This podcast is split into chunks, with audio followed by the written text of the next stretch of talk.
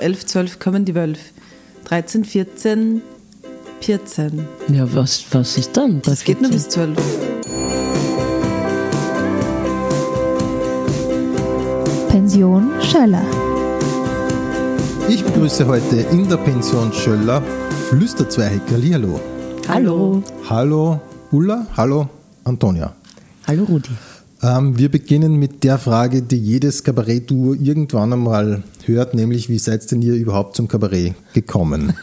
Die Geschichte haben wir noch nie erzählt. Das haben wir doch. Das haben wir doch. Sehr oft. Ich habe jetzt gerade dran denken müssen, weil letzte Woche war der Geburtstag meiner Mama und ähm, da war ich halt dort und dann ähm, hat, sie, hat sie gesagt, äh, na, und dann hat, haben wir halt am Abend Musik aufgedreht und meine Mutter hört eher klassische Musik drum, äh, und sie wollte aber diesmal ein bisschen was ähm, äh, Lustigeres und hat sie uns beauftragt, also mich und meine Schwestern, eine Musik aufzulegen. Ich hole jetzt ein bisschen aus. Ja, ja, gleich gerne, fertig. gerne. Äh, und, und auf jeden Fall ist uns dann halt nichts eingefallen und dann ist mir Hermann Leopoldi eingefallen. Und Ah, ja. dann ist mir plötzlich wieder eingefallen, wie wir Flüsterzweig geworden sind. Nämlich? Weil das habe ich nämlich so vergessen. Ich habe im Jahr 2009 äh, noch da haben wir haben beide Germanistik studiert und ich habe damals noch ich, äh, die Aufnahmeprüfungen für die Schauspielschule gemacht. Und äh, weil ich mir damals eingebildet habe, ein ak- akademischer Weg ist, ist äh, der richtige, war es dann aber zum Glück eh nicht. Na, und auf jeden Fall für das Mozarteum in Salzburg habe ich ein Lied vorbereiten müssen. Und dann habe ich Alois von Hermann Leopoldi vorbereitet. Das ist, was ein sehr lustiges Lied Kannst ist. du das noch? Es ist ein Tango. Ja, okay. Das ist voll cool. Ich kann es kurz anstimmen. Ich kann, ich, nämlich lustig, oder? den Text noch? lustig, dass du das sagst, weil ich habe vor zwei Tagen bin ich in der Küche gestanden und aus irgendeinem Grund hat, wie immer unnachvollziehbar, mein Kopf-DJ aufgelegt, dieses Lied. Aha. Und plötzlich war das in meinem Kopf und es geht so. Wie fängt's an, schnell? Ich kann nicht schlafen, denn ich bin verliebt in einen Mann, den es kein zweites Mal gibt. Ähm, er hat mich um meine Ruhe gebracht und das hat nur seine Schönheit gemacht. Wenn er beim Tango den Arm um mich legt, schneller mein kleines Herz schlägt. Enger schmieg ich mich, Zärtlich wieg ich mich und ich flüster erregt. Und dann kommt Alois, da, da, da, da, da, da. sieh mich noch einmal freundlich an. Genau. Alois, du bist für mich der schönste Mann. Und dann singt sie über seine Schnurrbartspitzel. Das ist nämlich ein sehr unattraktiver Mann, über das sie singt. Flüsterzweig. So hat's begonnen. Genau. und ich Genau habe das so. vorbereitet und die Toni sagt zu mir, die, die Antonia sagt zu mir, äh, wir- nein, ich habe sie gefragt, weil die Antonia ist ein, ein halbes Jahr nach mir nach Wien gekommen, da haben wir, sind wir sehr viel gemeinsam fortgegangen und wir haben beide im so in freien Theater halt gespielt und wir haben halt beide immer irgendwas gemacht mit Theater und so weiter. Und dann habe ich sie gefragt, ob sie mir denn hilft, dieses Lied quasi zu inszenieren für diese Aufnahmeprüfung. Und dann habe ich das Lied eben, wie wir gerade gehört haben, ein äußerst humorvolles Lied, habe ich das eben gesungen und dann hat- sagt sie zu mir, du, du nicht Kasperl, nicht so blöd herum, du kannst gleich Kabarett machen. Und dann hat sie gesagt, mach mal beim Grazer Kleinkunstvogel mit. Wirklich. Und dann haben wir gesagt, ja. Und so dann, ist passiert. Und dann, und dann Genau haben wir so. Kleinkunstvogel mitgemacht, gewonnen und seitdem sind wir Kabarettistin. Und in dem Lied kommt ja schon Flüstern vor. Ah ja. Das stimmt. Aber das hat nichts damit zu tun, wie es zum Namen gekommen ist dann. Na, beim Kleinkunstvogel hat, da haben wir noch kurz vorher sagen müssen, wie heißt sie? Ja, und dann haben wir uns halt was ausgedacht. Und das war schon Flüsterzweig. Ja, ja. Einfach so. Ja, wir, wir haben ja beide Germanistik studiert und in einer Phonetik-Vorlesung haben wir gelernt, dass es eben das Flüsterdreieck gibt. Das ist ein Dreieck, was sich bildet zwischen den Stimmbändern und seiner Lappe. Und das äh, schließt sich, wenn, na, das, äh, so, das Dreieck bildet sich, wenn man flüstert. Genau. Ah ja. Und Ja. dann war sie aber nur zwei. Und genau. wir haben es beide ein lustiges Wort gefunden, haben uns gedacht, wir sind zwei und zwei ist auch, ein Zweieck ist genauso kurios wie wir sind. Keine Ahnung. Und dann haben wir uns so genannt. Ja. Das äh, stößt aber auf sehr viel äh, Verwirrung oft. Ja, Ja, aber das ist ja gut eigentlich. Ja, aber die Leute merken sich oft falsch. Es kommt tatsächlich in unserem neuen Programm, stimmt. das ja bald prämiert wird, hoffentlich, äh, kommt das vor, wie, wie dieser Name schon immer falsch verstanden worden ist. Zum Beispiel Frühstückszweierlei, zwei, Vogelfrühstück. Flüster Zweikraft. Okay. Irgendwie. Ah, zwölf um die Ecke Genau. hat einmal jemand sich gemerkt. Zwölf um die Ecke. Ja, wa- warum auch immer. Also, Flüsterzweig, glauben die Leute immer. Also Ah ja, der okay. Zweig eines Baumes. genau. Ja. Ähm, aber ich kann mich noch erinnern, wie wir, wie wir da angekündigt worden sind, so in den steirischen Zeitungen für den Grazer Klangensvogel.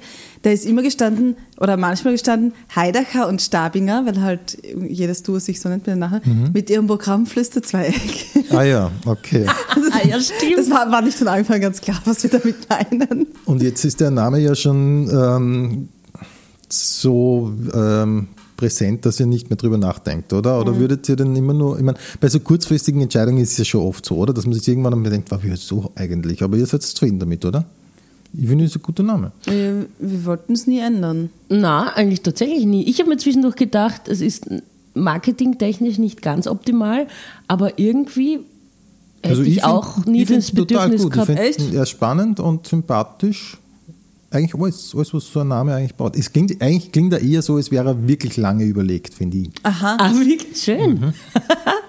Irgendwer hat einmal auf irgendeiner Bühne zu uns gesagt, ja, wie sie den Namen gehört zum Flüsterzweig, haben sie gefragt, wa- was, was hat das wohl, also quasi, was machen die wohl?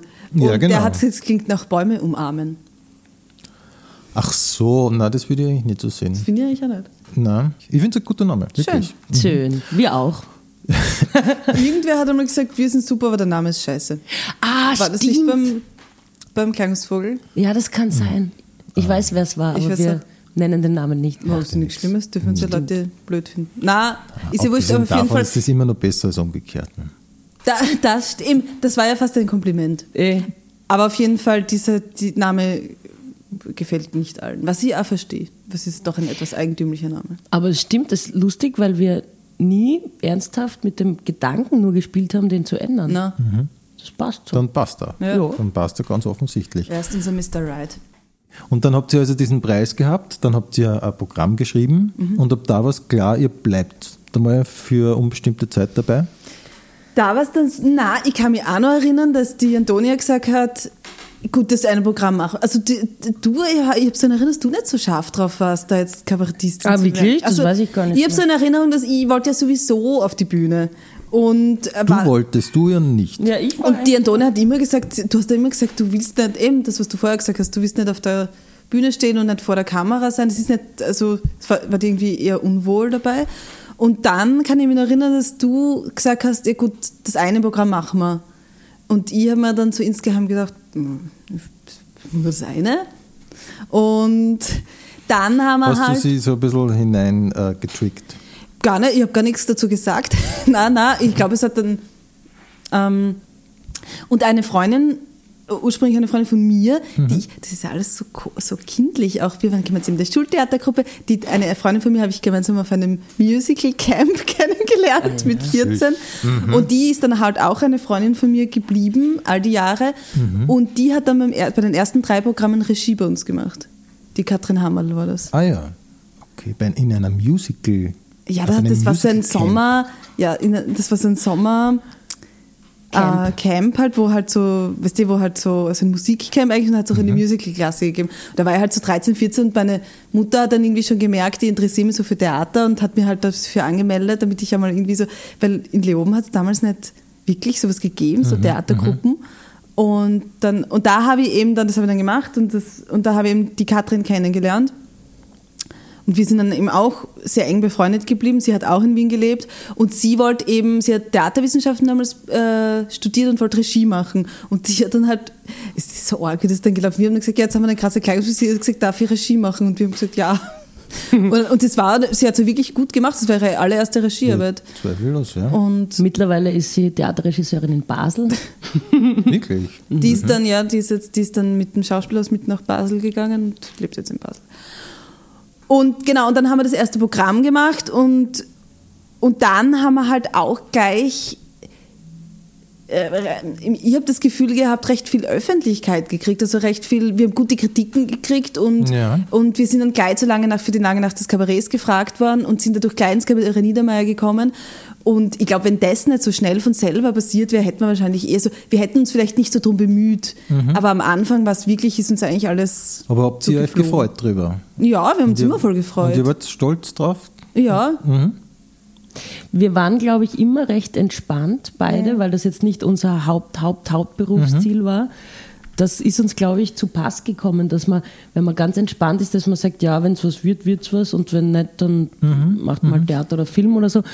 Das war eigentlich, glaube ich, ganz gut. Deswegen haben wir auch sehr eigentlich uns immer nach unseren eigenen Vorlieben gehalten. Also wir Ja. haben uns nicht versucht, jetzt irgendwie, jetzt müssen wir Kabarett machen wie der Hader oder wie XY irgendwas, sondern wir haben halt gesagt, gut, jetzt machen wir das, was wir lustig finden und wenn das aufgeht, geht es auf und wenn nicht, dann. Ja. Und das ist ja bei euch dann weitergegangen. Und wie ist es bei euch dann damals gewesen, beziehungsweise heute? Wie entsteht ein Programm bei euch? sehr. Wir haben eigentlich unterschiedliche Herangehensweisen versucht. Oft haben wir uns getroffen und einmal nach einer Idee, nach einer Grundidee gesucht und dann ähm, geschaut, wo, worum geht es im ganzen Abend und haben dann ein, eine, ein Grundgerüst erstellt, das wir dann befüllt haben mit Texten, die wir aber dann separat schreiben. Und dann haben wir uns zusammengesetzt und haben mit der Regie gemeinsam das zu einem ganzen Stück gebaut. Aber oft haben wir auch mit Improvisation gearbeitet. Also gerade bei stabile Eskalation sind viele Szenen, gerade so die Duo-Szenen sind in der Improvisation entstanden mit der Regie quasi gemeinsam, wo man dann sagt, ja, probiert mal dazu was und da entsteht dann was und dann schreibt man es nieder. Das heißt, ihr, ähm, ihr habt ein Grundthema, kann man das so sagen? also bei dem jetzigen Programm haben wir es nicht gehabt, oder? Also wir haben wir haben es öfter so gemacht, dass wir uns ein Thema ausgedacht haben und drüber dazu dann Texte geschrieben haben. Aber wir sind dann, zumindest ich habe so empfunden, und ich glaube, du auch, soweit ich mich erinnere, dass das einen oft im Vorfeld einschränkt. Also wenn ich jetzt sage, wir schreiben, einmal haben wir ein Programm gehabt, das hat Menschenkür geheißen, wo eben der beste Mensch gekürt wird. Und irgendwie ist man dann im Schreiben halt sehr unfrei, weil dann schreibst halt nur, das finde ich thematisch dann halt nicht so interessant beim Schreiben. Und jetzt haben wir es bei dem Programm so gemacht, dass wir einfach mal drauf losgeschrieben haben und dann jetzt in der Arbeit mit, dem, mit unserem Regisseur, dem Dieter Woll, mit dem wir eben auch die Textarbeit machen, äh, die ganzen Texte eben genommen haben und ähm, ausgewählt haben, eine Reihenfolge gemacht haben und dadurch dann ein, einen Rahmen gefunden haben auf Grundlage der Texte. Also es ist ja bei uns eigentlich nicht so, dass eine da sitzt und ein Buch schreibt und dann wird es inszeniert, sondern äh, es ist ein sehr vielteiliger, langwieriger Schreibprozess eigentlich. Okay. Das heißt, ähm, ihr redet normaler, also ihr redet einmal drüber, so vorher schon, bevor überhaupt irgendwas geschrieben wird, wahrscheinlich. Diesmal haben wir es nicht so gemacht, gell? Genau, das haben wir diesmal versucht zu vermeiden, eigentlich, dass Ah, ja. man sich einschränkt. Also diesmal wollten wir ganz frei, wir haben quasi das Pferd von hinten aufgezäumt, wo man nicht genau weiß, aber wo beim, bei diesem Pferd vorne und hinten ist, weil vielleicht gibt es gar kein hinten. Und haben zuerst einmal einfach drauf losgeschrieben, was bewegt uns, was fällt uns ein, was finden wir lustig, wo, was berührt uns so, dass wir einen Text drüber schreiben wollen. Und dann sind wir mit diesen Texten in die Textarbeit gegangen, gemeinsam mit dem Regisseur Dieter Woll und haben diesmal online, haben wir uns getroffen, ähm, zwei Wochen, vier Wochen eigentlich. Zweimal zwei Wochen, Genau. nur Textarbeit. Da sind wir gesessen, haben jeden Text einzeln durchgekaut, haben geschaut, wo kann man da noch was verändern, wie kann man es noch schärfen und dann überlegt, ähm, wie, wie das alles zusammenhängen könnte, haben da eine Reihenfolge erstellt und dann ist da quasi ein Textbuch draus geworden. Sehr spannend. Sehr spannend. Und äh, bleiben wir mal kurz bei dem aktuellen Programm. Es heißt Kult. Und worum wird es gehen? Das ist immer so schwer zu sagen bei unseren Programmen, weil das ist total schwer. Zu beim, beim Solo war das so einfach, weil da kann man sagen, das ist die Geschichte. Und bei unseren, ich finde, das nur, nur ganz kurz auch zum Schreibprozess, und das kommt gehört nämlich dazu, zu dem, worum es geht, da, dass wir legen sehr großen Wert auf, ähm, wir sind doch beide recht starke Persönlichkeiten und legen beide großen Wert auf Ausgeglichenheit und Gerechtigkeit. Na, und es ist uns auch beiden wichtig, dass wir beide künstlerisch gleichwertig vertreten sind. Und darum schreiben wir auch eigentlich gleich viel Texte für jedes Programm. Und also jeder schreibt die Texte, es ist nicht eine, die es schreibt. Und dadurch, glaube ich, ist es schon auch so, dass unsere Texte, äh, unsere Programme so vielteilig sind. Also da, dadurch entsteht das eben nicht, dass man jetzt sagt, es ist jetzt eine Geschichte von Anfang bis Ende, sondern es ist eben sehr, äh, hat, es ist sehr vielteilig. Und ich glaube schon, dass es was damit zu tun hat, dass wir eben beide äh, unsere Texte schreiben, unabhängig voneinander und die dann eben zusammenfügen. Mhm, Und die Aufgabenverteilung ist, äh, ist gleich. Ihr macht beide dasselbe, kann Ja, man sagen. Genau. Also ihr schreibt beide und ihr bringt beide zu gleichen Teilen Ideen ein. Ja. Und auf der Bühne hat es ja, würde ich mal so als Betrachter sagen, auch gleichwertig aufgestellt. Ja. Ja. Also wir achten da drauf, also auch unser Regisseur, das war jetzt, wie wir die Reihenfolge, wir haben viel zu viele Texte diesmal gehabt und da haben wir auch dann drüber geredet, jetzt am Ende, welche hauen wir raus und der Dieter Woll, der immer gesagt hat, ja, den und den Text würde er gerne drin lassen, aber dann hat die quasi eine Nummer mehr und das so, er legt da schon auch Wert darauf, dass wir beide gleich, weil die sind ja doch ein Duo. Mhm. Und zeigt ihr die Texte jemandem? Ähm, Abgesehen jetzt natürlich vom Regisseur. Einander. Ein, ja? Ich habe es diesmal eigentlich nicht gemacht. Ich habe es früher mehr gemacht, diesmal habe ich es nicht gemacht. Ich glaube, ich habe teilweise meiner Schwester mal einen vorgelesen oder einer Freundin oder einem Freund oder so. Einfach um so ein bisschen ein Gefühl zu kriegen in dieser feedbacklosen Zeit ohne Publikum, wo was einen Humor beinhalten könnte und was weniger. Ja, meiner Schwester habe ich vieles vorgelesen. Aber sonst, worum geht es in Kult? Also wir haben uns, wir, nachdem wir eben diese ganzen Texte dann hatten, haben wir, haben wir natürlich, und das war dann eh erst was, was im Probenprozess, nachdem wir auch die Texte bearbeitet haben, entstanden ist, nämlich, dass wir eben diese Struktur gemacht haben, diesen Rahmen quasi, nämlich wer sind die zwei Personen auf der Bühne, die diese Texte sprechen. Und bei einem Duo ist es natürlich wichtig, dass ein, ein Duo-Programm lebt ja davon, dass zwei, die zwei Menschen irgendwie in einem Konflikt oder so miteinander stehen, weil sonst das macht ja sehr vieles noch interessanter. Und dann ist die Idee eben während Proben gekommen, dass die zwei Figuren, dass die eine quasi, dass sie das Gleiche erzählen wollen, aber auf eine andere Art. Und die eine, also die Antonia in dem Fall, äh, möchte das Programm ähm, sehr sachlich erzählen, auf Fakten basierend. Und ich möchte gerade in Zeiten wie diesen äh, den, der, halt dieses, dieses große Erzählen und viele Gefühle und, und das Blumige und so. Und das ist so der, der Grundkonflikt, mit dem wir einsteigen, dass die Antonia die sachliche ist und ich quasi die emotionale. Mhm. Und ist dieser Konflikt, der im Alltag auch so stattfindet?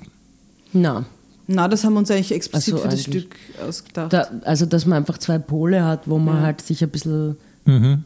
zwei Figuren, die sich ein bisschen reiben können auf der Bühne. Das war ganz gut. Und sonst ist es halt ein, ein und sonst ist es ein, eine Vielzahl an Szenen, wo man von der einer in den nächsten kommt. Auch ein bisschen Musik gibt Ja. es, kann man sagen. Zweistimmige, äh, gesungene Stanzen. man darf gespannt sein. Lustige Kostüme kommen diesmal auch vor. Okay. Ja, ich habe einen großen Traum gehabt von Ganzkörper, Kostüm, Kostümwunsch. von Ganzkörperkostümen und habe hab den durchgebracht. Ich glaube, es wird, es gibt auch was fürs Auge. Also. Ja, genau. Okay. Aber man kann noch nicht sagen, was das für ein Kostüm ist. Nein, das Nein. möchte man nicht darüber sprechen. Das muss, Okay. das muss man na, gesehen haben. Na klar, Ja. na klar. Wir haben ein bisschen Angst, dass nach der Premiere alle Presseartikel und Kritiken mit diesem Bild äh, ähm, genau. Ja, jetzt sein ist es aber spannend. Mhm. Ja, und, Die Kostüme waren gut. und dann, nein, und dann wissen aber alle, was da kommt. Ach so, dabei so, es ist eine derartige Pointe. Wir haben uns mehrmals beim Proben, sind wir so am Boden gelegen vor Lachen, weil diese Kostüme einfach derartig allein schon lustig sind und die Texte, die dann mit den Kostümen gesprochen werden, geben dem Ganzen noch ein Ding drauf. Also köstlich. Okay. Also wir Das haben beim gut. Proben, muss man sagen, wirklich, also es ist immer anstrengend zu proben natürlich, weil es halt immer viel Arbeit ist, aber wir haben auch sehr viel Spaß gehabt, weil dieses Programm äh, wirklich, es wird, jetzt haben wir vorher gerade wieder drüber geredet, äh, ja, es ist, es ist, es ist recht durchgeknallt, aber cool. Und das Coole ist, ähm, finde ich eben, wir arbeiten beim letzten Programm haben wir auch schon mit Dieter Woll gearbeitet und so. Und der hat halt sehr extremen Wert drauf gelegt. Der hat halt auch viel mehr Erfahrung als wir. Und weil er einfach das schon viel länger macht. Und der hat auch sehr viele, auch so selber so absurde Theaterstücke und so weiter gemacht. Und der äh, hat eben genau uns das, finde ich, oder ich, ich kann es jetzt von mir sagen, ich persönlich habe das voll von ihm auch gelernt, so dieses, ähm, das vermittelbar machen, was man erzählen will und trotzdem absurd sein zu dürfen. Und das finde ich eben so cool an der Zusammenarbeit mit ihm und das haben wir eben gemacht, also wir haben sehr genau gebaut alles und dadurch hat es was sehr gestörte Ausreißer, das Stück. Okay, ja, das klingt, klingt echt äh, ziemlich, ziemlich spannend. Das ist durchgeknallt, aber cool, wenn das trifft. so, äh, äh, Herangehensweise generell. äh, und Kult habe ich immer nur ganz kurz gedacht, hat mich so erinnert an Hype äh, von Felix Lobrecht, weil bei dem war es auch so, der hat so diese, der hat so diesen bei dem war so klar, alle haben gesagt, okay, das ist so ein Hype. Und dann hat er einfach so ein Programm so genannt und bei ihm habe ich immer so das Gefühl, äh, sagt man immer, ja, das ist irgendwie Kult. Und ich habe das dann einfach Kult genannt. Kam Aber Kult kann ja viel bedeuten.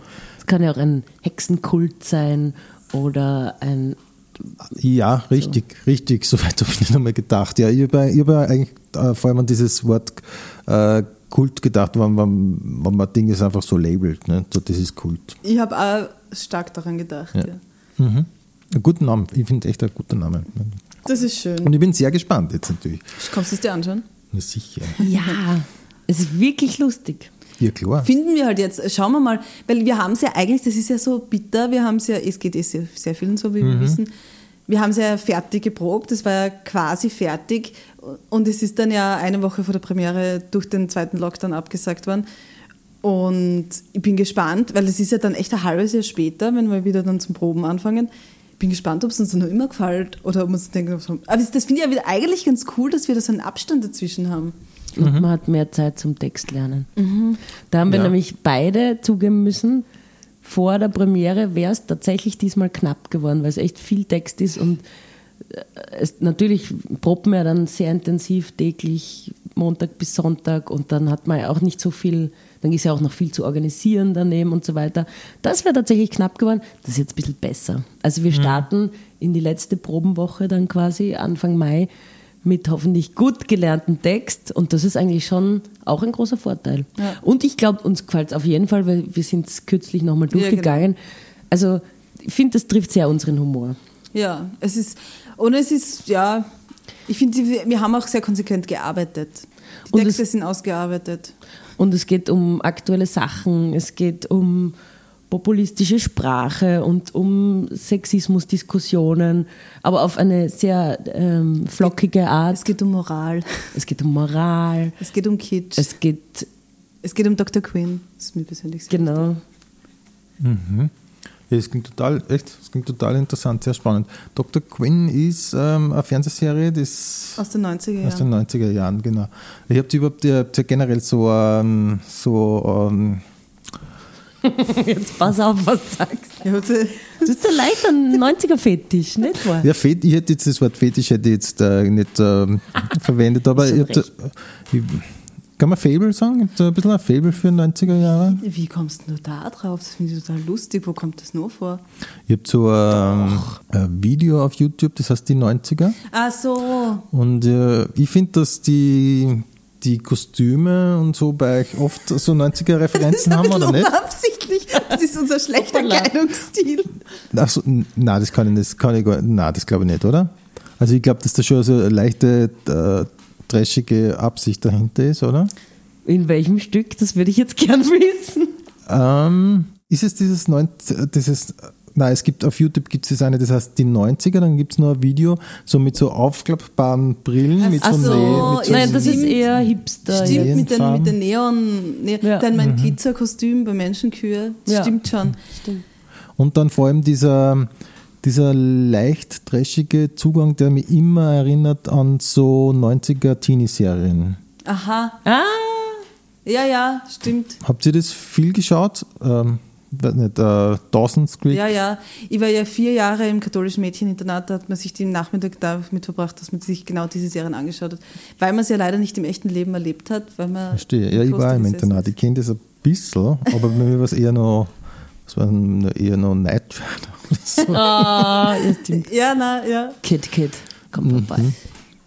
Ja, ähm, aber das ist so, das schwingt, das schwingt mehr so mit bei euch. Das ist nicht so beabsichtigt. Ähm. Es ist nicht wirklich beabsichtigt, aber es ist schon, wir reden auch sehr gerne über die 90er Jahre und, und machen mhm. uns doch, nein, es, du Ja. hast recht, ja. Es Und ist ihr- schon ein Thema. Ja, und, und ich sage mal, ihr seid ja kulturell auch sozialisiert in den 90ern. Eben. Ähm, was waren so eure ersten Lieblingsbands?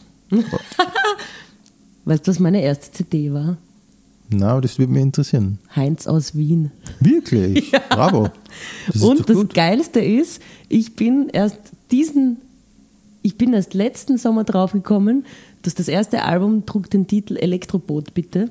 Und ich Mhm, Das habe ich ja. habe Elektroboote nicht gekannt, das kenne ich jetzt von der alten Donau, weil ich in Wien wohne. Und ich habe immer gedacht, es geht, um einen, es geht um einen Stiefel, ein Elektroboot. Also, Und ich habe immer gesagt, Elektroboot bitte. das, ist, das wird schon irgendwas sein. Dann komme ich nach Wien und jetzt letzten Sommer fällt es mir wie Schuppen Ja, von Haaren, natürlich. Augen und allem.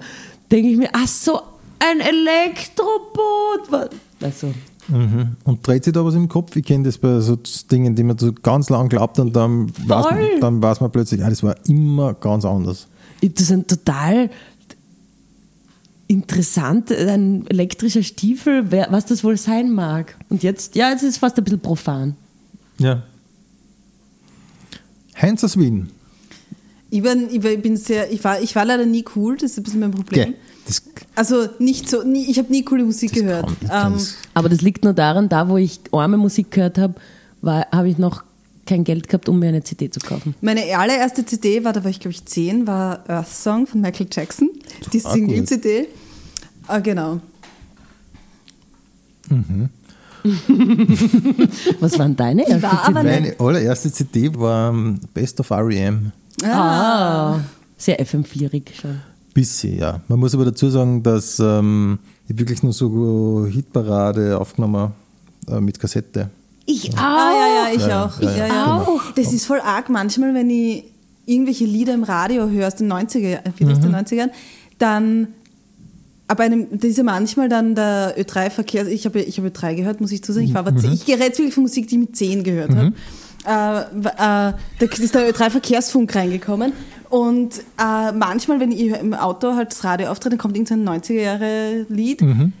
dann an einer gewissen Stelle höre, dass jetzt der Verkehrsfunk oder irgendein Ja. Rauschen kommt oder kenn irgend das sowas total. oder irgendwer reinredet und dann, und dann weiß ich genau, wo ich das auf welcher Kassette aufgenommen Ja, habe. ich kenne das total. Ich, ich weiß auch bei manchen Nummern, da müsste jetzt Udo Huber kommen. Ja. Wer? Udo Huber, der hat äh, in den 80ern die großen 10 und die Hitparade moderiert. Nein, das war sind wir geboren. Das war der Klassiker, das war so der Klassiker in, in, in, in meinem Alter, dass man die Hitparade aufnimmt und dass man das aber so erwischt, dass man den Udo Huber genau nimmer Ah, drauf hat. Ach, Udo. Und das war aber total schwierig. Udo Huber sagt euch überhaupt nichts mehr als Name? Wirklich?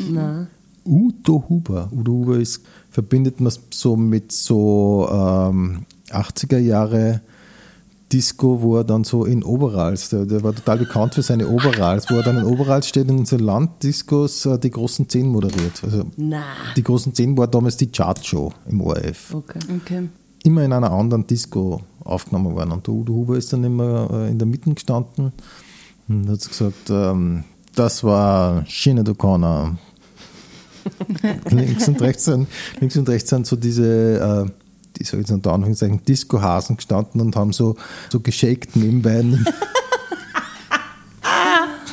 war wirklich super.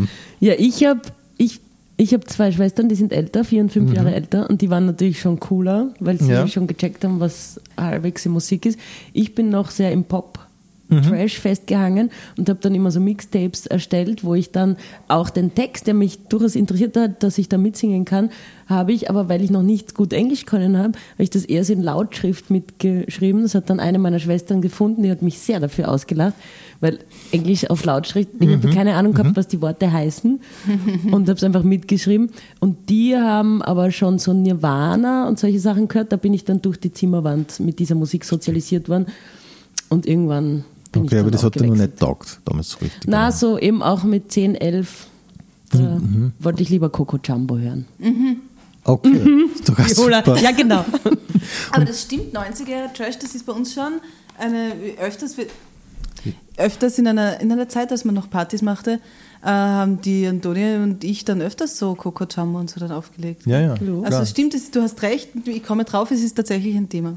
Also ich habe total oft bei, bei euch, ähm, das ist so ein subtiles Gefühl, Ja. das, das so auftaucht, wenn ich mir eure Sachen anschaue. Dann kommt so ein 90er-Trash-Gefühl auf. Vor allem die Ulla, finde ich, hat einen sehr großen Faible für die 90er allgemein auch. Ja. Und auch deine Figur, die dann Hutsch Zitrauen trinkt und so Stimmt, weiter. genau. Oder die Ulla war auch sehr initiierend, glaube ich, wenn ich mich da richtig äh, erinnere, an der Idee bei der gemischten Platte, diese Mixed Show mit Giraffe und Radeschnik gemeinsam. Die da hat sie eine Fotolove-Story gegeben, die hast du ins Die- initiiert. genau, Eben die- weil aus deiner großen Liebe zu den 90ern. Das wollte ich auch, genau das war meine Idee, eine, eine 90er-Jahre-Fotolove-Story zu, zu also 90er Jahre verbinde ich mit Ulrike Heidacher. Was total absurd ist, weil ich war in den 90ern ein Kind, ich war nicht einmal eine Jugend, also das ist nicht, ich sage dann öfters, das ist meine Jugend, das stimmt nicht, das ist meine Kindheit. Meine Jugend war in den Nullerjahren.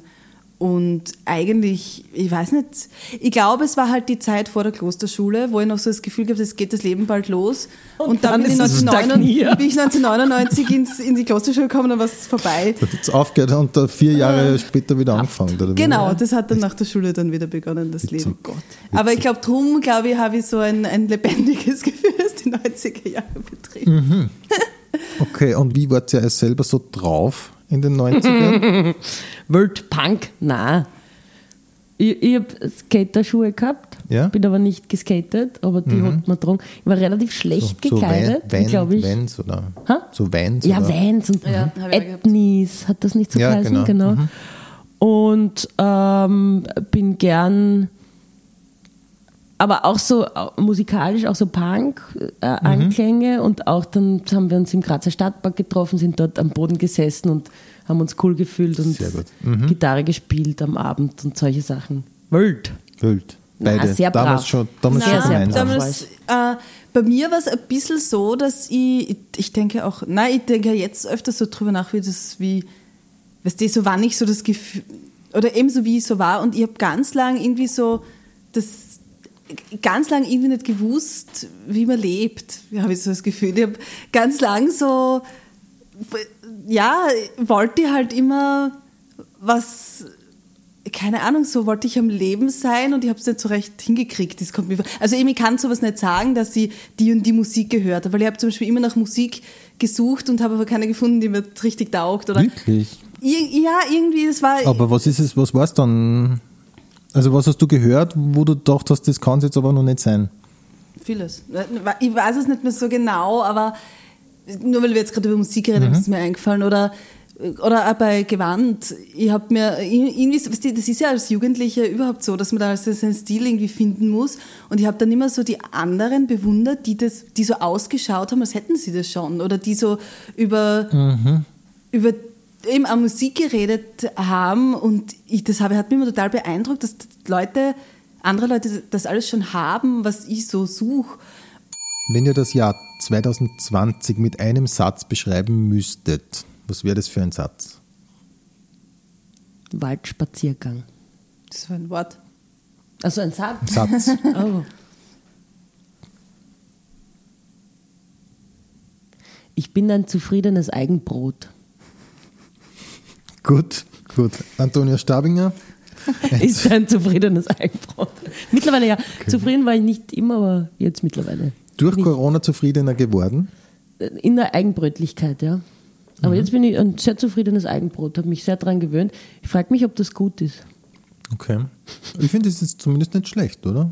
Ja. Zufrieden ist gut. Eigenbrot. Manchmal kann man auch ein bisschen Brot. Kann man ruhig ein bisschen gutes Brot sein. Ja. Für mich war das Jahr 2020 gleichzeitig sehr aufregend und sehr ereignisreich und gleichzeitig sehr fad. Und es ist nichts passiert. Was war das Ereignisreiche? Ich habe meinen Freund kennengelernt. Und, Das äh, hat halt viel verändert. Natürlich. Und, beruflich das- ist halt nicht sehr viel passiert. Aber trotzdem Ja, produktiv. Also ich habe gleichzeitig auch viel geschrieben Mhm. und dann gleichzeitig hat es halt Phasen gegeben, wo gar nichts war. Was habt ihr gelernt durch Corona über euch?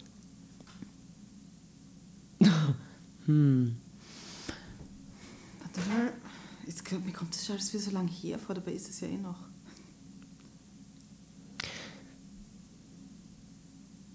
Also ich habe gelernt, eine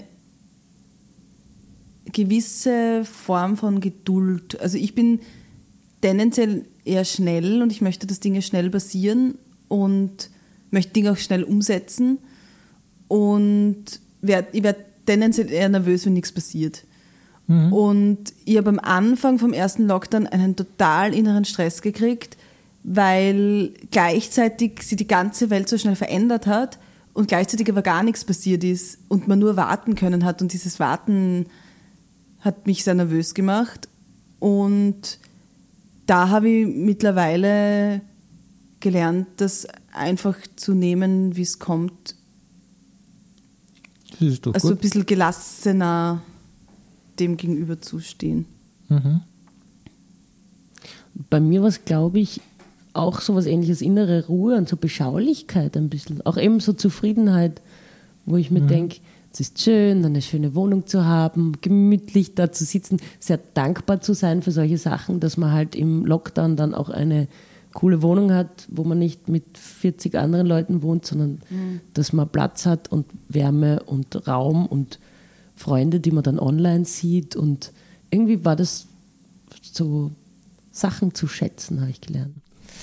Ihr viel ähm, gelesen, äh, Filme, Serien geschaut in der Zeit? Ich habe im ersten Lockdown etwas gelernt, das war sehr schön, oder etwas gemacht, das sehr schön war, nämlich nichts. Damit tue ich mir auch ein bisschen schwer, dass ich, ich habe dann einen inneren Stress und mir gedacht, normal denke ich mir dann, oh, ich muss jetzt mir Sachen ausdenken oder dann fallen mir ganz viele Sachen ein, dann möchte ich Projekte starten und irgendwas. Und da habe ich mir gedacht, siehst, jetzt kann ich nirgendwo was pitchen, es steht eh alles still, jetzt machen wir mal nichts. Und wie gut das gegangen ist, wirklich, glaube ich, drei oder vier Wochen habe ich literally nichts gemacht. Bin aufgestanden, habe mir überlegt, was werde ich essen. Dann bin ich mit dem Hund spazieren gegangen, habe ich gekocht, habe ich gegessen. Dann war es eh schon, dann war ich ein bisschen müde, habe mich ein bisschen hingelegt und dann war es eh schon so weit, einen Abendfilm sich auszusuchen oder eine gute Serie. Und dann war es schon Zeit, wieder zu schlafen. Habe sehr viel geschlafen und bin wirklich sehr ruhig geworden. Das war schön. Ja, das klingt doch total gut. Total nett klingt das. Und danach kam natürlich die Phase, wo ich mir gedacht habe, uh, das war auch bei vielen so, wo es dann gekippt ist, so nach fünf, sechs Wochen oder so sind alle, was, alle unrund geworden. Aber davor war es sehr schön. Ich habe im ersten Lockdown auch viele Serien angeschaut, kommt mir, habe ich jetzt so in Erinnerung. Und sonst, ich, das Komische ist ja, da kommt mir auch vor, dass es vielen Leuten so geht, ist, dass die Zeit so verschwommen ist im letzten Jahr, weil halt irgendwie alles so gleich war, ähm, dass sie, ich hab, kann mich nochmal sehr recht gut erinnern an verschiedene Ereignisse und irgendwie das letzte Jahr ist so irgendwie so ein bisschen ein Brei und ich kann mir an ganz viele Sachen nicht mehr erinnern. Ich glaube einfach, weil nichts passiert ist. Also keine, keine großen, es hat irgendwie keine großen Abschnitte jetzt gegeben. Aber ich habe zum Beispiel, weil du es gerade gefragt hast, nicht mehr gelesen, was mich wundert, weil wenn ich normalerweise, wenn ich mehr Zeit habe, lese ich dann eigentlich recht viel. Aber ich habe selber recht viel geschrieben, dann mag ich ja nicht lesen, weil dann Du hast ja ähm, an einem Roman geschrieben, oder? Ja, ich habe ähm, ich hab ja mein Soloprogramm gemacht vor drei Jahren und das habe ich immer sehr erzählend geschrieben. Und das wollte ich halt, ja, das ist, das habe ich eben sehr, eigentlich habe ich sehr schriftlich, also sehr sprachlich äh, mit einer, also es geht, viel Witz entsteht meines Wissens über die Sprache und der Rhythmus entsteht über die Sprache, mehr, mehr jetzt als über die Geschichte oder so. Und da wollte ich eben von Anfang an das quasi auch als literarische Version herausbringen. Und das habe ich jetzt fertig gemacht zum Beispiel. Ah, okay. Aber eben noch nicht veröffentlicht, das aber auf jeden Fall so geschrieben, dass ich mir denke, jetzt ist es fertig. Okay. Gibt es generell Bücher, die ihr empfehlen könnt?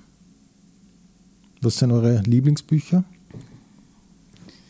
Ich habe so klassische Germanistik-Lieblingsbücher. Also meine Lieblingsbücher sind so die frühen Romane von Elfriede Jelinek, Mhm. so die Liebhaberinnen, Mhm. äh, die Klavierspielerin und so. Aber auch zum Beispiel die äh, auch also was Altes von Irmgard Coin, die, die Romane wie das kunstzeitende Mädchen. Ähm, Ah ja, stimmt. ja, das, Das habe ich. ist- Das, sind, das mag sind, ich auch voll gern. Ja, das sind schöne. Was, und was habe ich heuer eigentlich gelesen? Was ich heuer. Mir ist ein bisschen durchs Germanistikstudium. Äh, Also gleichzeitig habe ich sehr viel kennengelernt, was mich auch sehr beeinflusst hat und was mir sehr wichtig ist. Gleichzeitig hat es mir ein bisschen die Freude am Lesen verdorben, weil man einfach viele nervige Sachen liest im Studium. Und ich hab, das habe ich gemacht. Genau letzt, äh, im Lockdown habe ich ein Buch gelesen, das nicht literarisch anspruchsvoll war. Und dann habe ich erst gemerkt, warum, wie man manchmal auch schnell lesen oder das Lesen eigentlich auch nicht eher schön, aber ein Kraftaufwand ist und das Lesen auch entspannend sein kann. Das war cool, das war ein Krimi und da, da habe ich mir nur gedacht, na, wie geht's denn jetzt wohl weiter? Und dann, habe ich, und dann ist es gut ausgegangen, dann habe ich mich voll gefreut, weil es hat ein Happy End auch noch Haben Sie den Mörder gefunden? Ja, und die, die sie zuerst verhaftet, ich, mag's, ich mag gern, die, in Wirklichkeit mag ich gern Dinge, obwohl ich überhaupt selber nicht so schreibe, mag ich gern Dinge, die gut ausgehen, wo die Leute nicht zueinander sind. Und zum Schluss hat die, die Frau, die einen Mord begangen hat, aus Verzweiflung, ist dann frei geblieben und da war ich ganz glücklich. dass Wie heißt das Buch? Ja, ich, ich, ich möchte es jetzt sagen, weil ich gerade gesagt habe, es ist literarisch nicht so anspruchsvoll. Ja, ja, geht vielleicht ja. vielleicht besser. Okay. Antonia? Also bei mir ist es lustig, weil es ähnlich ist, dass das Germanistikstudium, dadurch, dass man eben sehr anstrengende Literatur, die vielleicht hochwertig ist, aber trotzdem eben anstrengend, wie die Ulla das richtig beschreibt, ähm, hat es mir ein bisschen ver verleidet, diesen sehr flockigen und lustvollen Lesezugang. Das führt dazu, dass ich sehr oft nicht so sprachlich äh, anspruchsvolle Literatur eher dann lese, weil ich da eher reinkomme wieder in, in die Leselust. Die letzten Werke möchte ich jetzt nicht nennen, welche ich gelesen habe, weil ich sie jetzt nicht so cool gefunden habe. Aber das letzte, was cool war, war von der Valerie, Valerie Fritsch, Winters Garten. Das hat mir sehr gut gefallen. Das kann ich empfehlen. Seid ihr Serienschauerin? Nein, das Ja. ist ein blödes Wort. Schaut ihr Serien? Ja. Ja. Ich habe in letzter Zeit einen großen Hang zu solchen Psychothriller-Serien. Also so, Ja. Und ähm, meine Mitbewohnerin ist ausgezogen, jetzt habe ich eine relativ große Wohnung. Und dann habe ich geschaut, was, was The Fall habe ich geschaut mit der Gillian Anderson. Und da geht es ihm darum, dass ein Serienkiller immer in die Wohnung von allein lebenden Frauen eindringt. Und das echt, und das, das hat mich fertig gemacht. Und jedes Mal, wenn ich am Abend das fertig habe, habe ich ins leere Zimmer schauen müssen, ob da jemand steht. Also sowas schaue ich mir ganz gerne an. Sowas halte ich gar nicht aus. Bin ich sehr anders als die Ulla. Ich möchte gerne eher so realistische Serien sehen. Ich schaue sehr gerne Netflix-Serien, darf man sagen? Ja, ja. Netflix-Serien. Ähm, zum Beispiel hat mir sehr gut gefallen Sex Education. Ui, das hat mir auch sehr gut weil es gefallen. wirklich Ja. unfasslich gut geschrieben ist und die Figuren so schön. Und, und dann habe ich Entschuldigung, darf ich kurz was zu Sex Education sagen? Das finde ich nämlich so lustig, weil das nämlich eine, das ist ja eine Serie, in dem es um Highschool oder Teenager und das lauter mit 40er treffe, die ganz begeistert sich das anschauen und, und, und sich denken, "Ma, wie geht's denn weiter? Komm ans Zaum. Aber es ist echt gut, ja. Ja, es ist schön. Mhm. Und ich glaube einfach, weil es voll gut gemacht ist Ja, und dann ja. ist völlig egal, Ja, ja. wel- welche Zielgruppe. Oder Fleabag hat mir auch sehr gut gefallen mit der Ah, ja, Waller ich weiß Bridge. schon, das habe ich nicht gesehen. Mhm. Und wenn ich einmal groß bin, möchte ich auch eine Serie schreiben, Ja, die so cool ist. das könnte ich mir gut vorstellen bei euch. Ich damit, denkt man das auch öfters, würde ich ärgern. Aber da Was ist man halt so viel werden? von, das, was mich an- von solchen Sachen abhaltet, ist, dass man da von so vielen anderen Menschen abhängig ist und dass sie einfach, mir meine Zeit zu schade ist, Dinge zu schreiben, die dann wahrscheinlich nirgends hinführen. Also da bin ich mittlerweile zu wenig Mhm. träumerisch. Also Aber das wäre denkbar. Eine Flüsterzweig-Fernsehserie wäre denkbar. das wäre cool. Ja. Ja, voll. Ich finde es halt echt arg, eben wie die Ulla auch sagt, dass man so viel ins Leere arbeiten muss, wenn man Sachen pitcht, dass das ja eigentlich das tägliche Brot ist von den Leuten, die Drehbuchautoren, Autorinnen oder Regie machen oder so irgendwas, dass die die ganze Zeit Herzblut, Ideen raushauen, mit voller Kraft dafür arbeiten und dann in wirklich 98 Prozent der Fälle wird einfach nichts draus. Oder sagen wir 99,5. Und ich habe auch manchmal schon so Serienkonzepte gepitcht.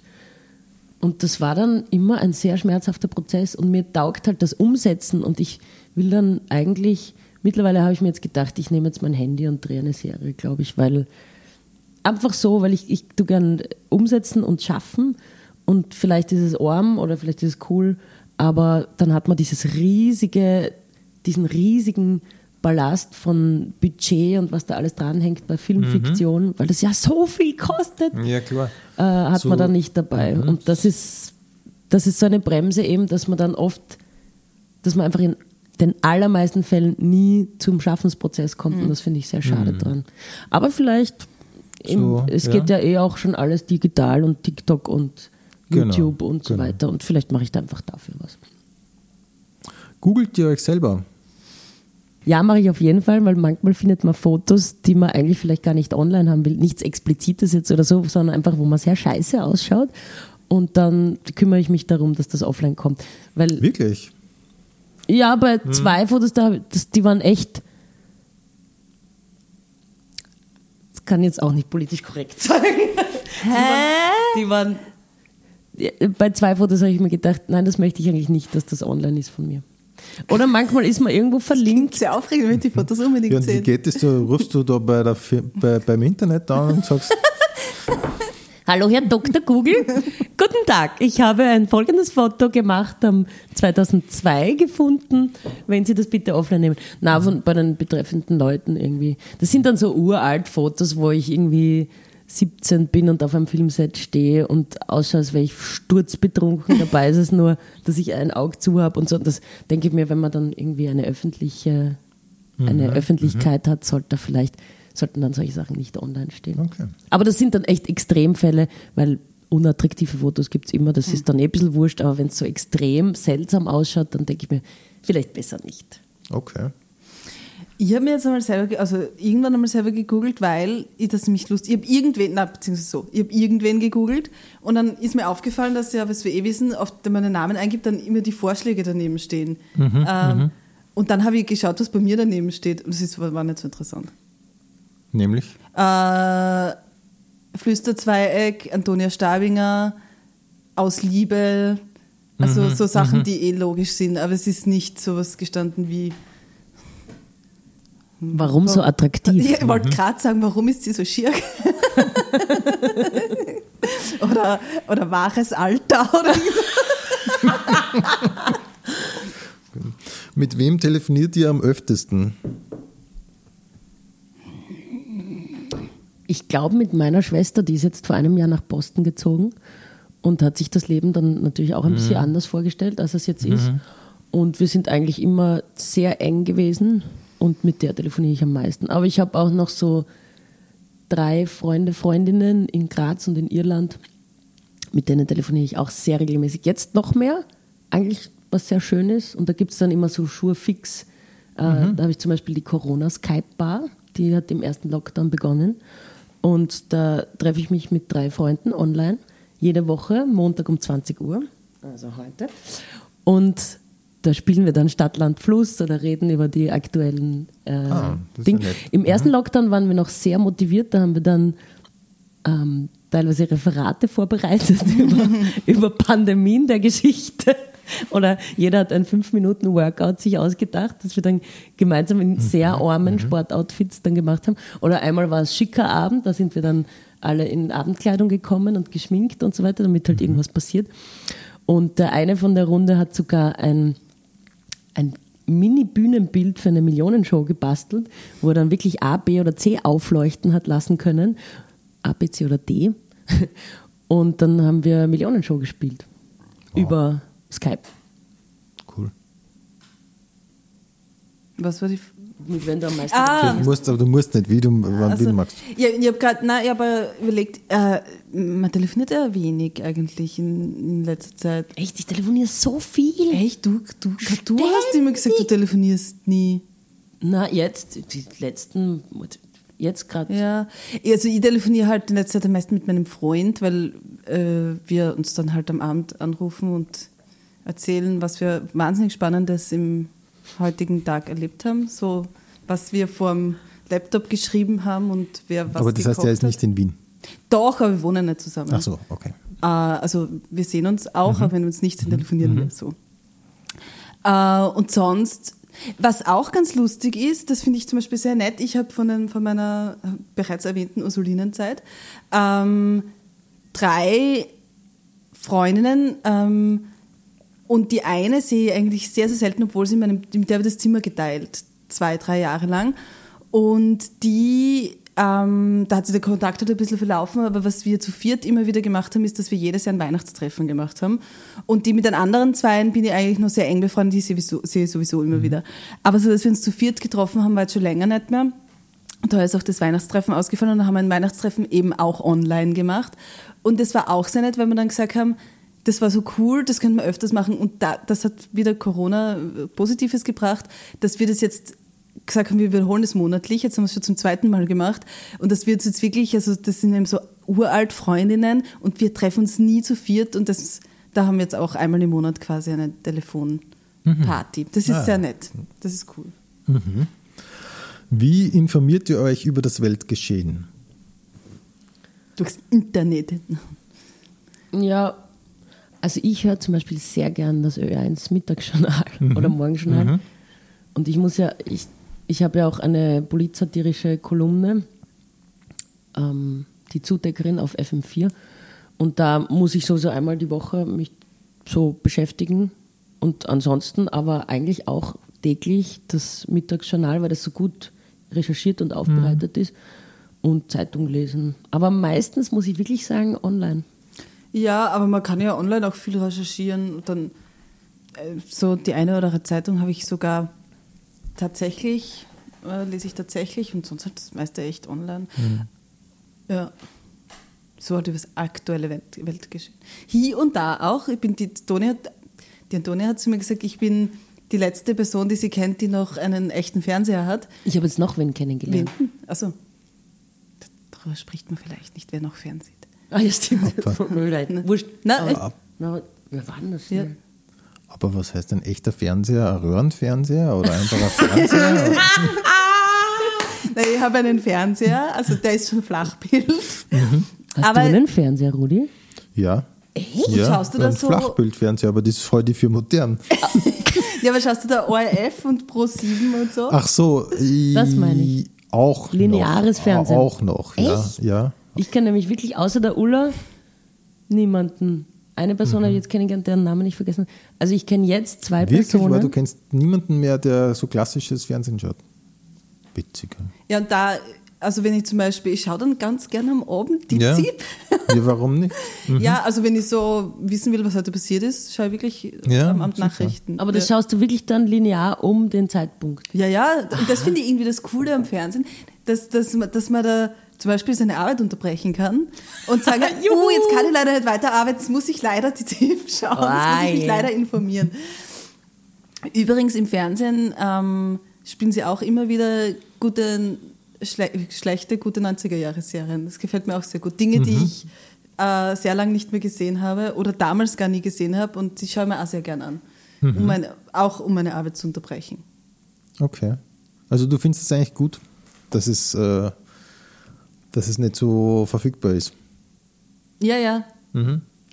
Struktur. Na, und vor allem, was mir taugt am Fernsehen, ist, ähm, ich schaue zum Beispiel, also den, äh, den ich schalte diesen herkömmlichen Fernseher zum Beispiel ein, wenn ich kurz Pause machen will oder so. Und wenn ich mir jetzt nicht, wenn jetzt nicht, weil zum Beispiel, wenn ich mir auf Netflix oder wo auch immer eine Folge einer Serie anschaue, dann habe ich das Gefühl, da schaue ich jetzt eine Folge und ich bin jetzt sehr aufmerksam und das ist jetzt meine bewusste Tätigkeit. Und wenn einfach so, dann will ich, manchmal will ich einfach so mich ein bisschen berieseln lassen. Dafür schalte ich den Fernseher ein. Und was mir da auch ganz gut gefällt, zum Beispiel, wenn, da, wenn ich da irgendeine Serie schaue, dann ist, taugt mir das auch, dass ich nicht bestimmen kann, welche Folge zum Beispiel ist. Dann denke ich mir so wie früher halt, äh, Ma, das ist aber eine langweilige Folge. und dann muss sie umschalten und das andere suchen. Das finde ich irgendwie ganz lustig. Verstehe. Ja. Ich habe für solche Momente, dann, wie du sagst, Ulla, wo du nur berieselt werden willst, habe ich dann so Serien, die ich zum dritten Mal anschaue oder so. Wirklich? Ja, die dann so eher nebenher als Berieselung laufen. Aber sonst bin ich jetzt wirklich immer ganz gut gefahren mit dieser Suche, dass ich oben, dass ich nicht schaue, was wird mir vorgeschlagen, sondern sage, ähm, dramatisch, aber lustig, Arthouse. Und dann kommen halt coole Filme oder französische Komödie. Sowas gibt es zum Beispiel auf Netflix oben ein. Genau. Das kann man eingeben, so, Ja. solche, solche Wünsche. Und seitdem, ja, die sind getaggt mit ganz vielen Sachen. Da steht dann rührselig Ja, oder ja, so, ja. Sachen. Sie schlagen mir natürlich schon immer in die Richtung was vor. Aber wenn ich das dann mache, dann kommt eigentlich immer was Brauchbares raus. Und manchmal schaue ich es an am Anfang. Also manchmal schaue ich den Anfang an und drehe es dann wieder ab oder seppe um. Eben. Mhm. Ja, aha. Aber das geht also. eigentlich. Aber ich verstehe das auch wieder mit der Auswahl. Es überfordert halt. Das, bei mir ist das bei Restaurants, wenn die Karte so riesig Ja, ist. das mag ich auch. Ja, ich das mag mag auch ich gern kleine Menükarten. Ja. Taugt mir. Mhm. Das war übrigens auch was, was ich am Lockdown recht angenehm empfunden habe, dass man ähm, dieses Fear of Missing Out einfach äh, abgestellt war.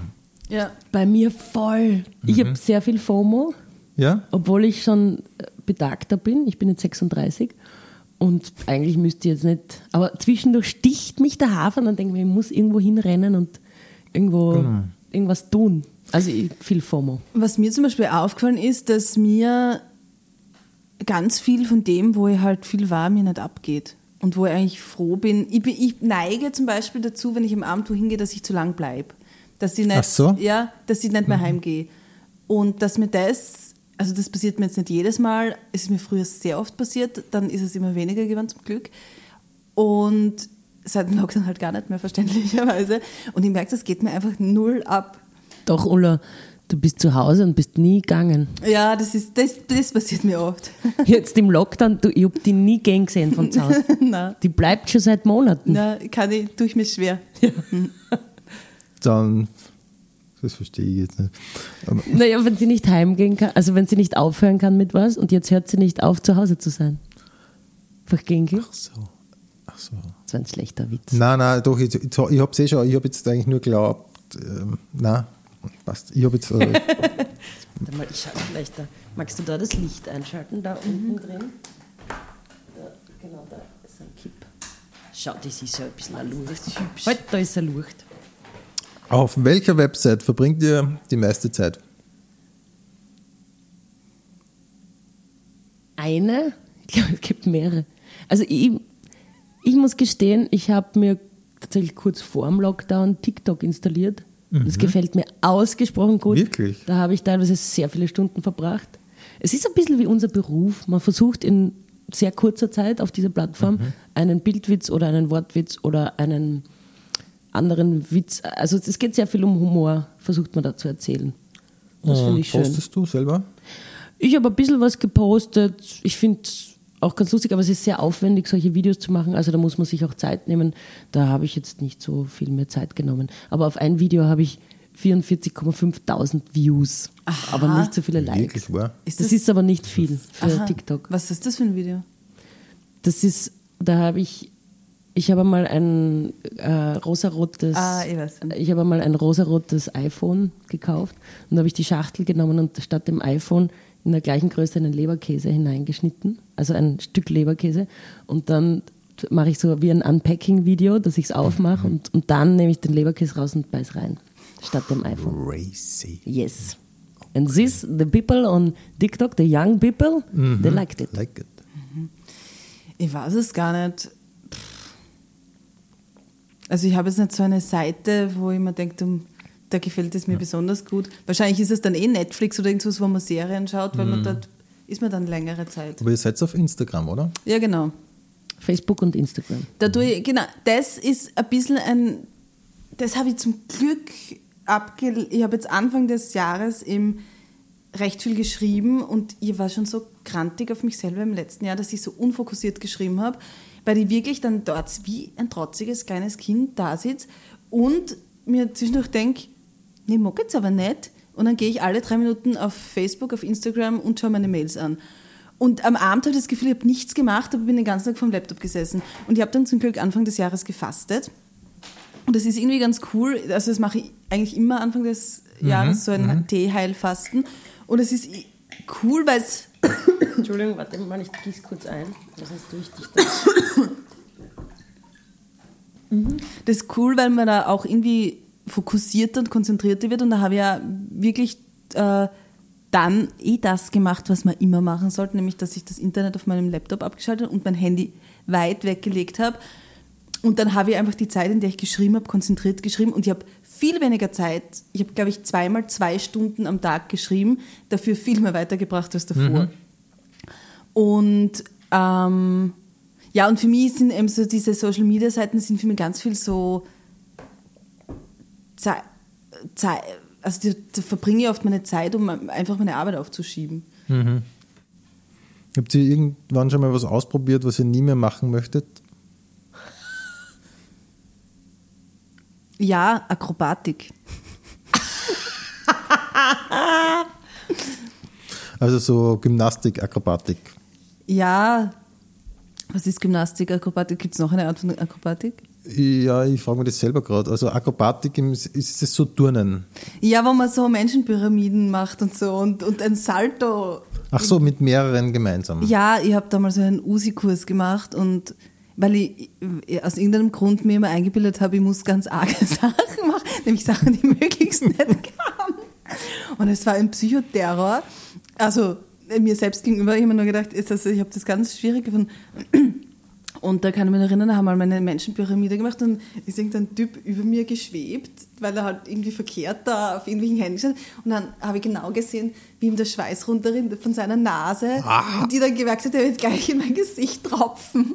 Mm, Und das war aber ganz normal, das war ganz selbstverständlich. Und da habe ich gedacht, das ist nicht so meins. Okay. Ich würde nie mehr manche Studentenjobs, die ich gehabt habe, machen. Ich war einmal als Ziegelstein verkleidet für eine Baufirma, eine sehr große. Es war sehr demütigend und dann musste ich auch noch, es war noch demütigender, auf der Bühne in einem viel zu knappen Kostüm Cheerleaderin sein. Es war grauenhaft. Und würdest du das äh, heute nicht mehr machen oder würdest du das äh, in der Situation auch nicht mehr machen? In der Situation, da sind die Leute vor der Bühne gestanden und haben uns mit Lauthals ausgelacht, weil wir auch nicht gescheit Zeit gehabt haben, diese eh schon sehr peinliche Choreografie wenigstens gescheit zu machen. Und ich habe auch einmal einen Job gemacht und habe Backöfen verkauft. Und das war, da bin ich dann in steirischen Kafs in einem Küchenstudio gestanden, habe Muffins gebacken, habe mir habe mich auch nicht ganz wohl gefühlt dabei. Das möchte ich auch nicht mehr erleben. Okay. Gibt es irgendwas in der Vergangenheit, das ihr gerne ändern möchtet? Nein, eigentlich nicht. Es ist, es ist alles zu was gut irgendwie. Oder es ist halt so meine Religion, mit der ich mir die Sachen schön denke. Im Endeffekt passt es dann eh so, wie es war. Aber ich denke mir auch bei einigen Sachen, ich, ich bin froh zum Beispiel, dass bestimmte Lebensphasen vorbei sind. Oder ich bin, manchmal denke ich mir, ich bin froh über die Umstände, so wie sie jetzt sind. Und ich finde nicht früher was besser in meinem Leben, sondern ich finde, das Leben wird immer besser, je älter ich werde. Ja, ich finde älter werden auch so super. Ja. Wunderbar. Ja, finde ich übrigens auch. Ich auch. Was sind Eigenschaften an euch, wo andere sich denken, das ist aber ziemlich verrückt?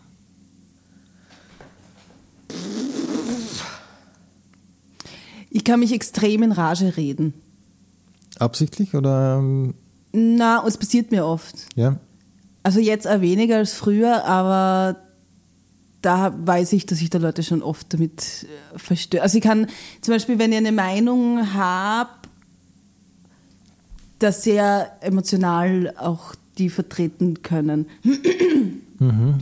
Und oft eben auch oft verbunden, ja, eben mit so, so, so hitzige Diskussionen, glaube ich. Das, Und ist da das, was du schreibst oder auch das Kabarett ein Ventil dann irgendwann? Ja, ich habe irgendwann, ähm, irgendwann hat ein Kollege zu mir gesagt, du vielleicht solltest solche Sachen nicht an der Bar besprechen, sondern mach's lieber auf der Bühne.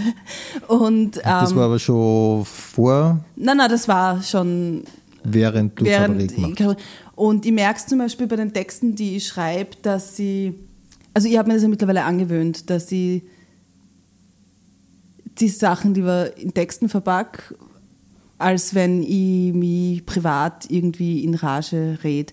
Ich kann nämlich manchmal auch, wenn ich dann emotional werde, nicht mehr so gut argumentieren, also dann rede ich dann ein bisschen wird es manchmal ein bisschen, ein bisschen wirrer, Aber je, je mehr ich mich reinsteige. Aber gibt es mittlerweile so einen Punkt, den du, den du gelernt hast, dann, wo du dir denkst, ah, stopp, jetzt Text draus machen? Manchmal ähm, mache ich das sowieso, dass ich einfach nichts sage Mhm. Und, und mir das dann aufschreibe und dann einen Text draus mache. Ja. Wirklich wahr? Ja. Ja, sehr gut. Ja. Mir fällt jetzt nichts Konkretes ein, aber ich glaube, bei mir ist es, dass auch durch unseren Job und so kriegt mir das Schamgefühl ein bisschen abgetrainiert, abtrainiert und macht dann Sachen, die andere Leute vielleicht nicht machen würden.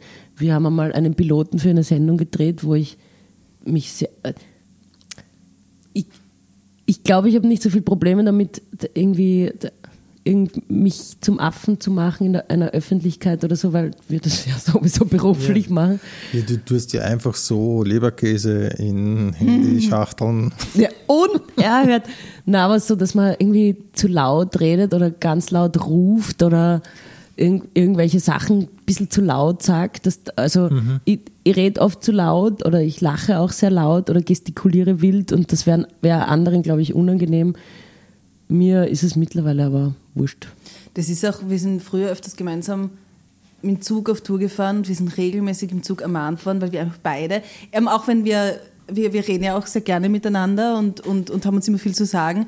Und wenn wir dann halt irgendwie emotional, also weißt du, wenn man halt drinnen ist in einem Thema, äh, neigen wir beide dazu, laut zu reden oder laut zu lachen, sind immer Leute hergekommen und haben gesagt, jetzt ein bisschen leiser sein. Wirklich? Ja. Und vor allem, was wir öfters übersehen haben, dass wir dann oft einfach so private, philosophische Gespräche geführt haben über das Leben. Und ich glaube, das hat der ganze Zugabteil gehört. Ja, sehr intime Sachen Ja, eigentlich besprochen haben. Unerhört. Völlig, völlig wurscht. Das stelle ich mir nicht vor. ähm, das schlägt ein bisschen in dieselbe Kerbe. Welche schlechte Angewohnheit würdet ihr gerne loswerden? Interessant.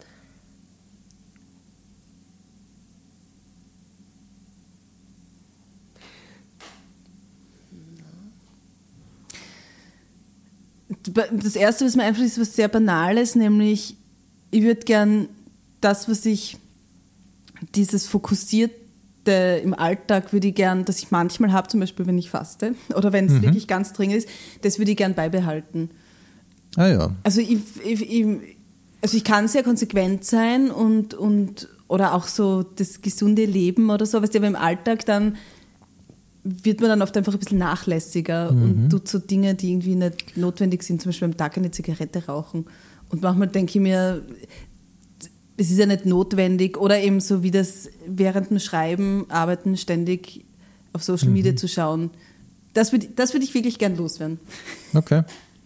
Bei mir ist, glaube ich, auch ein bisschen so Social Media schauen die ganze Zeit, weil es ist schon, geht schon auf jeden Fall in eine Suchtrichtung dann, wenn man halt auch viel damit arbeiten muss, beruflich.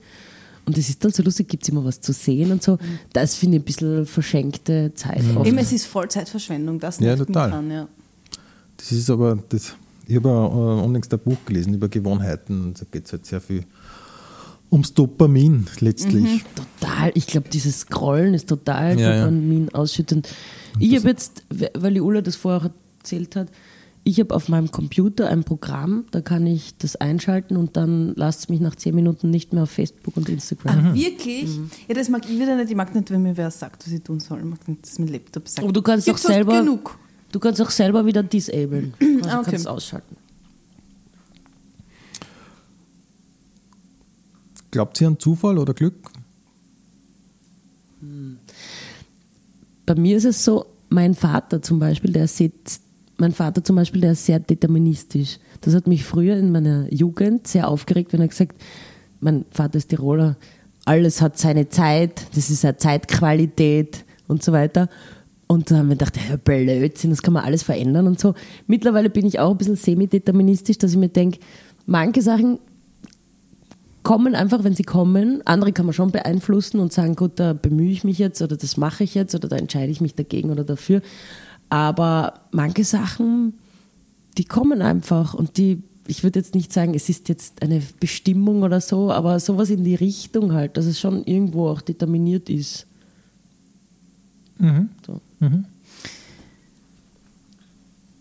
Was heißt, glaubst du an Zufall? Also wenn ich an Zu- Zufall glaube, dann heißt das einfach irgendwas passiert, oder? oder?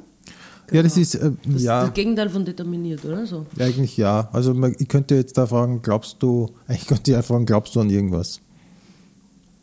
Ich finde, es ist, ich glaube, dass man an irgendwas glauben muss, weil sonst, also ich muss ja an irgendwas glauben, weil sonst, ich muss ja zum Beispiel an mich selber glauben oder dran glauben, dass ich heute nicht zusammengeführt wäre, weil sonst würde ich ja nicht mehr aufstehen. Also irgendwas, glaube ich, muss man, an irgendwas Gutes, glaube ich, muss man glauben.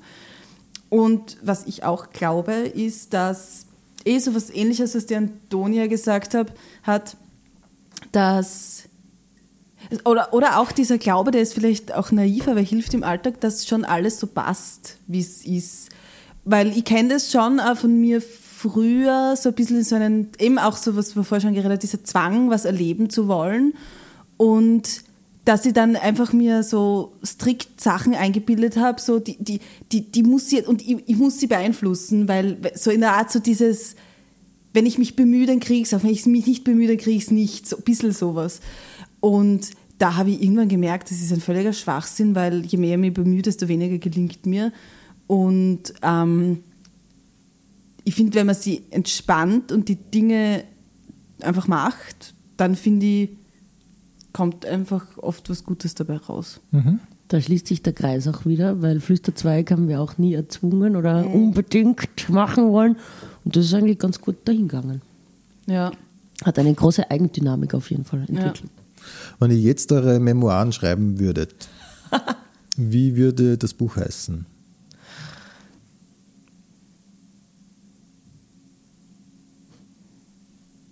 Mir fällt jetzt ein Witz ein.